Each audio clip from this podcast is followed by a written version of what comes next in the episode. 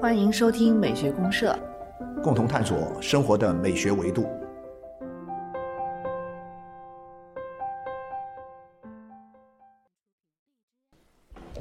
亲爱的听众朋友，大家好，啊、我是生活美学观察家小明老师。我是可可老师，欢迎大好家。欢迎大家。可老师，其实那个三月份过去，我们有一个非常啊、优秀的电影，啊，就是刚刚在这个奥斯卡这个颁奖礼上看见了这个《教父》啊，已经出来五十年了，对，就就是《教父》在三月份刚好是它已经是正式上映五十年，五十周年五十周年啊，，半个世纪了哈。对，半个世纪。啊，这已经人们以前说这个证明一部作品是不是经典，至少得用一百年时间。但是我觉得像《教父》肯定是打破了这个惯例，五十年就已经，其实不到五十年，早就人们说这就一定是个经典。对，已经封神了很久啊、对，了。封神。所以说这次五十年，他们有一个剧组的，这当年这些人呢，啊，都是七老八十的哈，都聚在这个奥斯卡颁奖盛典的这个现场，哎呀，给人感慨万千啊。对，所以《教父》五十年呢，其实我觉得，呃，电影本身啊、很多人也都聊过，大家也都是看过很多这方面的资料。但是我我其实是想从《教父》这里呢聊一个就是有关黑帮电影的话题。黑帮电影哈，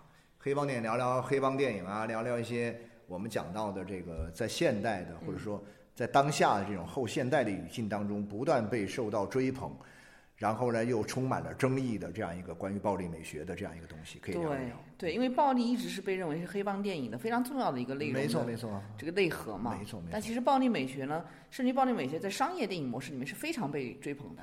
啊，对呀、你这个呃不死几个人儿啊，没票房不见血，然后呢，就这个没几场这个很很带劲儿的这种打斗啊，枪战的这个暴力效果不明显是什么呢？对就一枪过去，梆，然后那个啪倒地上了，你说这就没效果对，它一定是什么呢？一定得是那种呃器械。啊，像所以说我们讲像香港的很多的这种街头古惑仔啊，街头砍人呐、啊、哇，那个刀子就这晃晃晃晃的晃啊，那种，哎呦，感觉很爽的呀。对，就这个东西，它其实是充满了一种这个，视觉刺激的。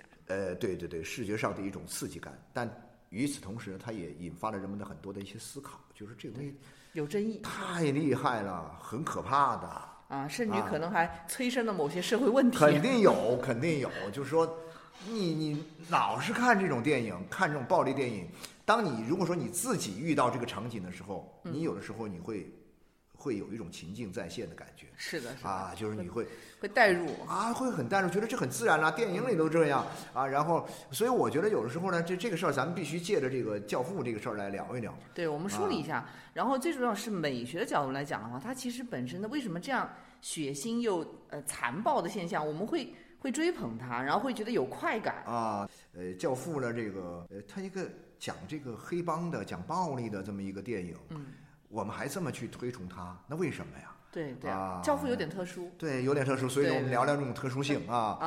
啊，后面那些受这个教父影响，其实都是我认为都是教父背叛了教父的这样一个啊，就就是他们对暴力的认知，或者说很多东西的理解，我认为其实都走偏了。嗯对已经不同了啊已经不同了。所以说我们聊聊最早的这个比较早的，当年当然其实不算最早的哈，就是比较早的，但是呢又具有相当的这种影响力的这样一部电影，对，开创了开创了后面的这样的一种种黑帮啊、暴力电影的这样一个先河的，对对对，没错。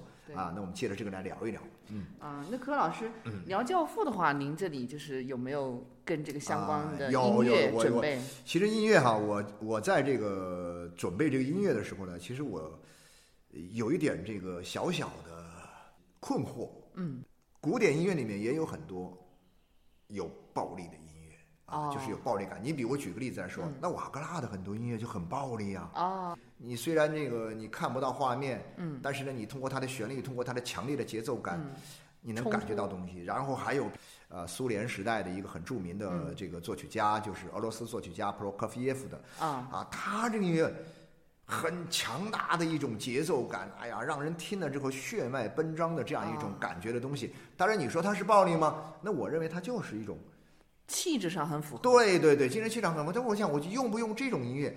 嗯，后来我就想，哎呀，还是不用这个音乐。那我就会想起，在很多的暴力的电影当中，电或者啊影里面他们的配乐其实很有意思。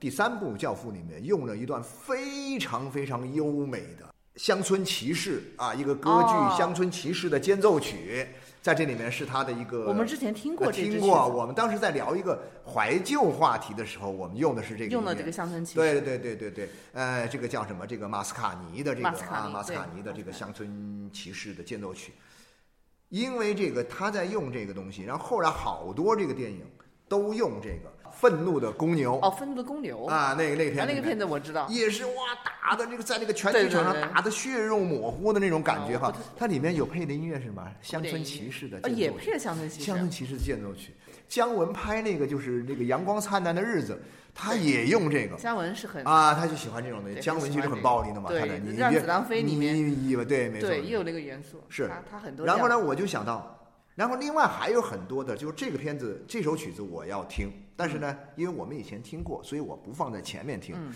乡村骑士间奏曲呢，我们在最后，我们在收尾的时候，我们最后来回重温一下，回顾一啊回顾一下乡村骑士的这个呃间奏曲。啊开头用什么呢？我就会想起很多其他的这个，比如说一部很暴力的电影啊啊，叫什么《发条橙子》。哦发条橙子，发条橙子里面用了好几段这个古典古典音音乐，嗯其中呢，这个干坏事儿的这帮，这个他在干坏事儿的时候呢，想起来的背景音乐是什么呢？居然是贝多芬的第九交响曲的第四乐章，哇，哦非常的震撼。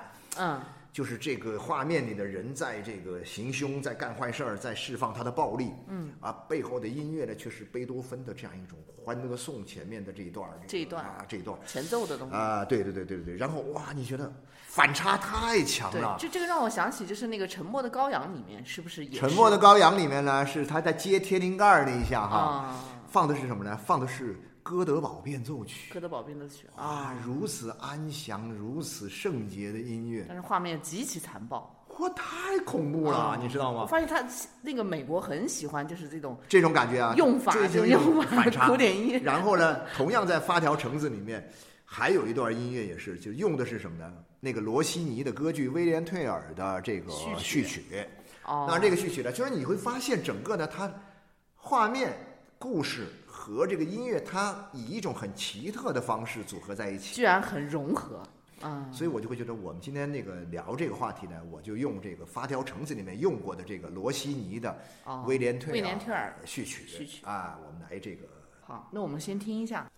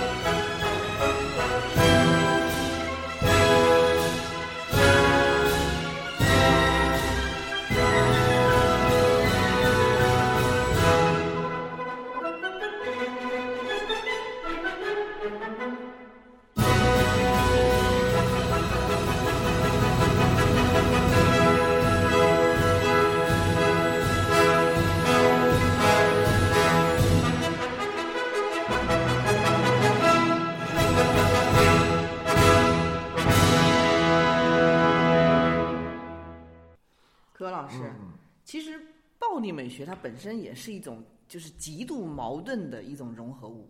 对对对，就是因为你你说像这种呃血腥的残暴的这种行为，它怎么能够跟美扯上关系？但是是这样哈，至少讲文学的时候有一个这样的说法，叫什么？叫文学是人学。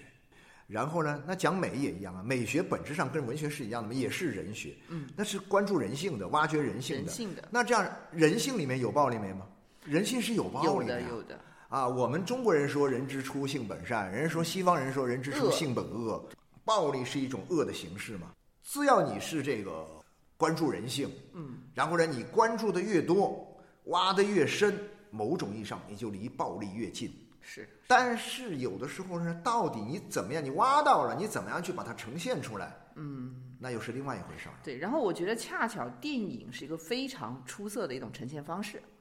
对，因为它可以避开很多，因为因为它毕竟可以用蒙太奇的方法嘛。啊，对，有所选择。它蒙太奇的方法呢，就我先想的是另外一个，就是说你的电影啊是一种最好的方式。这个最好的方式得从两边看。嗯，一边它能够最大限度的强化一种暴力感。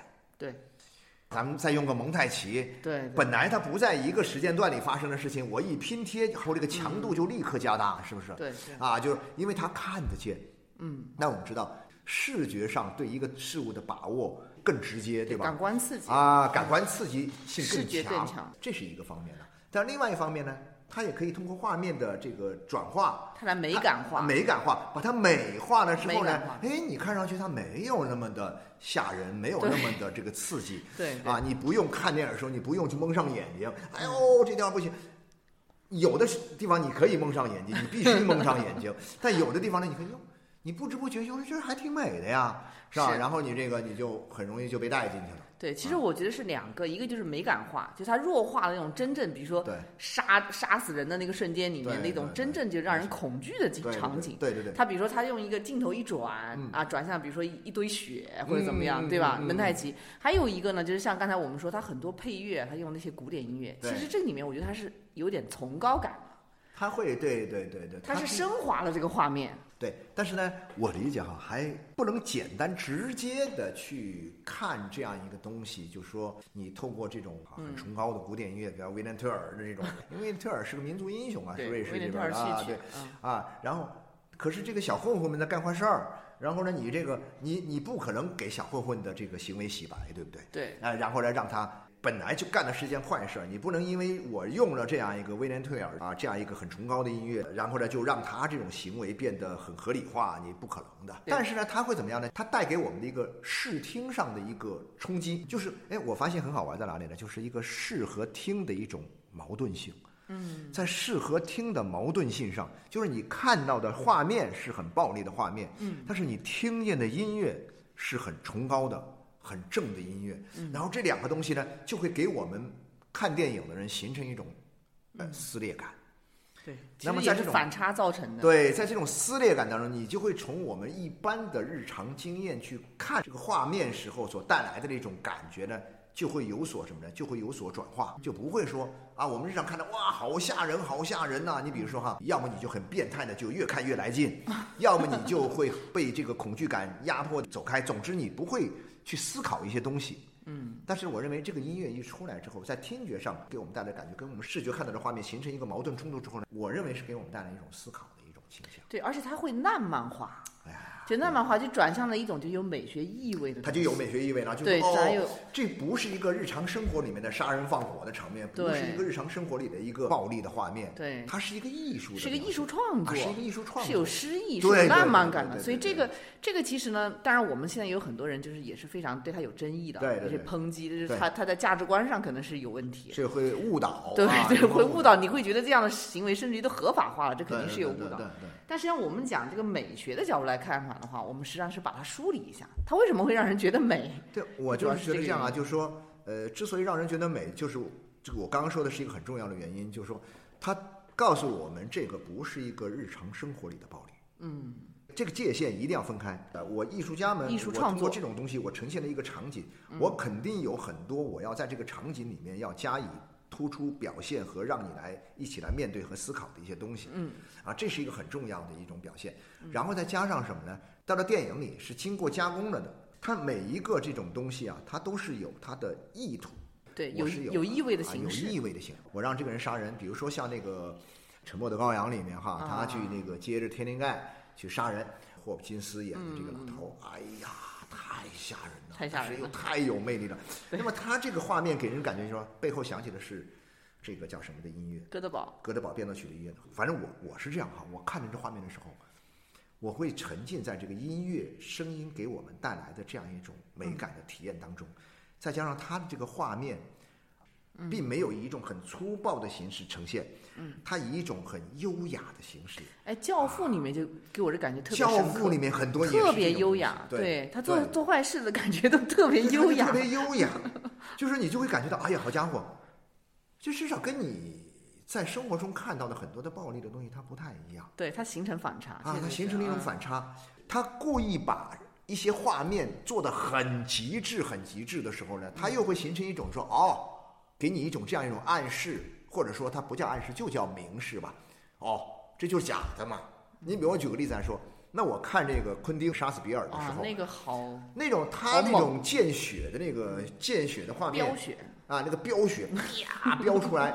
好家伙，真的是不不提倡，完全不提倡哈，完全不提倡。但是呢，我又说他为什么这样这样做？他这样做的理由告诉你说，这就是一个什么极其夸张的一个表现形式。这种极其夸张的形式化的表现方式呢，给你带来一种什么感觉呢？叫哎，这这不是生活里的真的暴力。嗯，就是还是让你跟艺术品里面暴力对有一种见离感，稍微稍微分开一点，区别一下。你进入到的是一种审美的情境，而不是一个现实的场景。他再怎么去表达这种暴力的东西，他一定要用一种相对就是。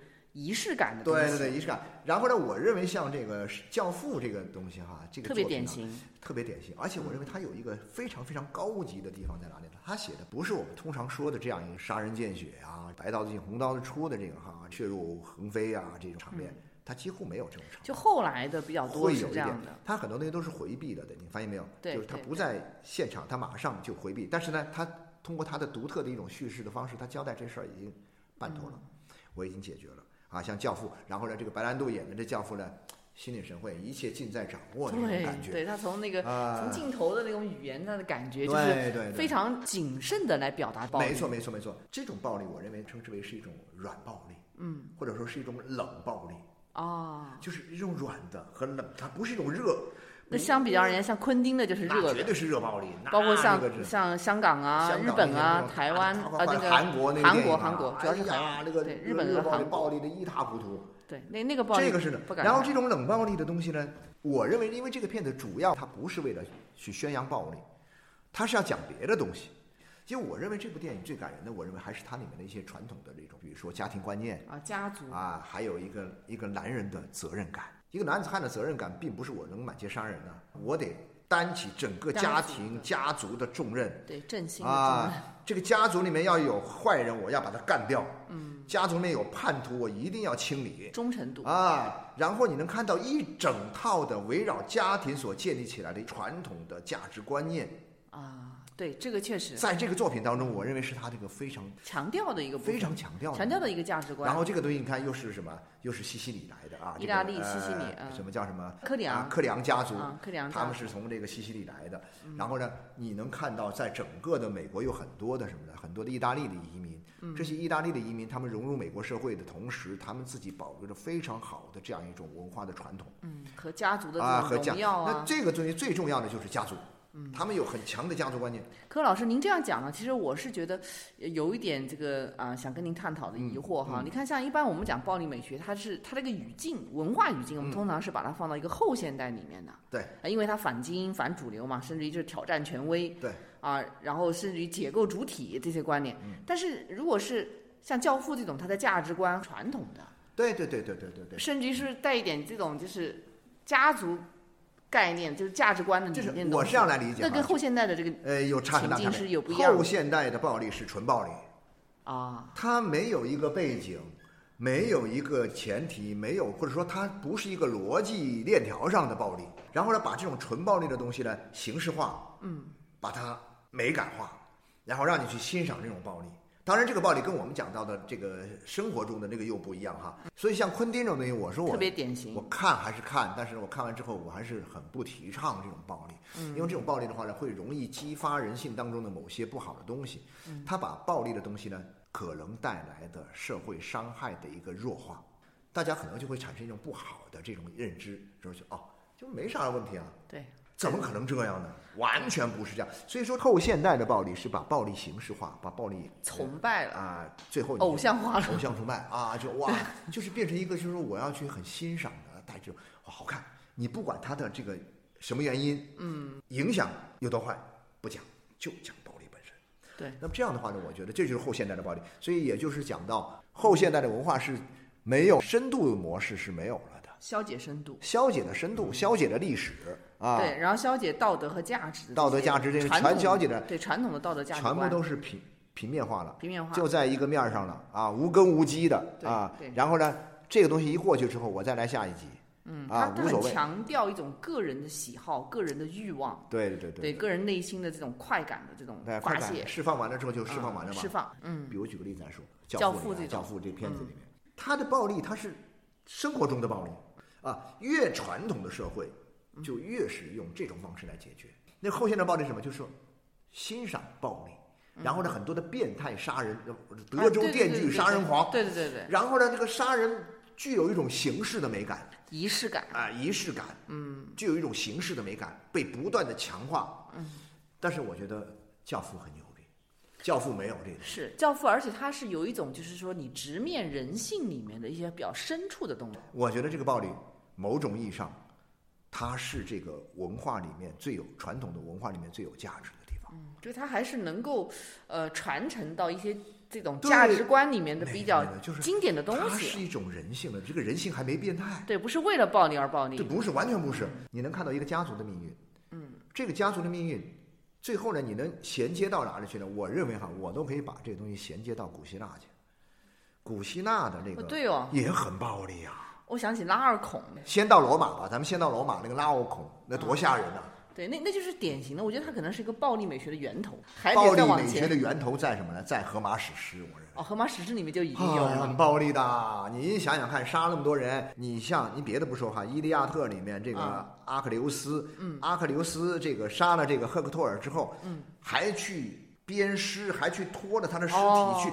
就那个画面，我看后来好莱坞拍那个叫什么？拍那个特洛伊那部电影是 Peter 演啊，那个画面都好像都拍出来了，但是都不敢拍，都不忍拍。人家荷马史诗里面写了多长啊？写了上百行啊，就写这个事儿。这个场景，这个场景呢很暴力的。奥德赛里面，奥德修斯用那个火棍儿去戳瞎那个独眼巨人的那只眼睛。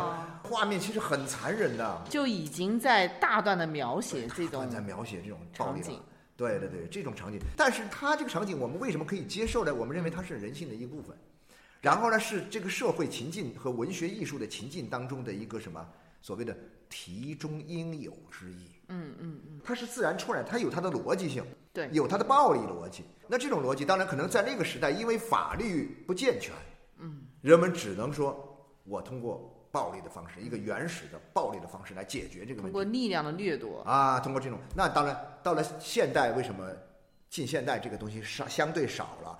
原因是什么呢？我们法治健全了呀。其实我有一点点嗯刀不从的想法哈，就是它其实因为法律的原因，因为社会制度越来越健全，文明程度越来越高，反而是其实有时候你内心的这种。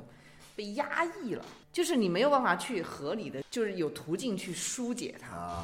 我原来看过一个也是很暴力的一个一个电影，就是他为了去报复这个人，他就说我们每一个人就受到他伤害的这些家属，我们就都去在他身上去插一刀或者怎么样。这个其实典型的是跟一个跟一个体制和社会现有秩序，其实我觉得是相违背的。对对对对。所以暴力美学它诞生的这种后现代背景呢，它其实也有一个就。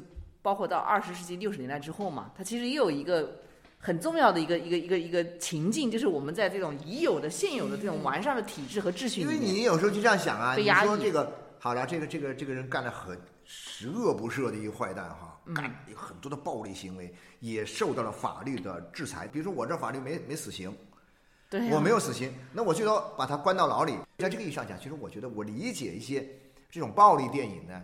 它其实是给人一些疏解，就是确实虽然得到了法律的制裁，但是呢，我还是不解恨。对他跟然后我这个恨，你能说我不合理吗？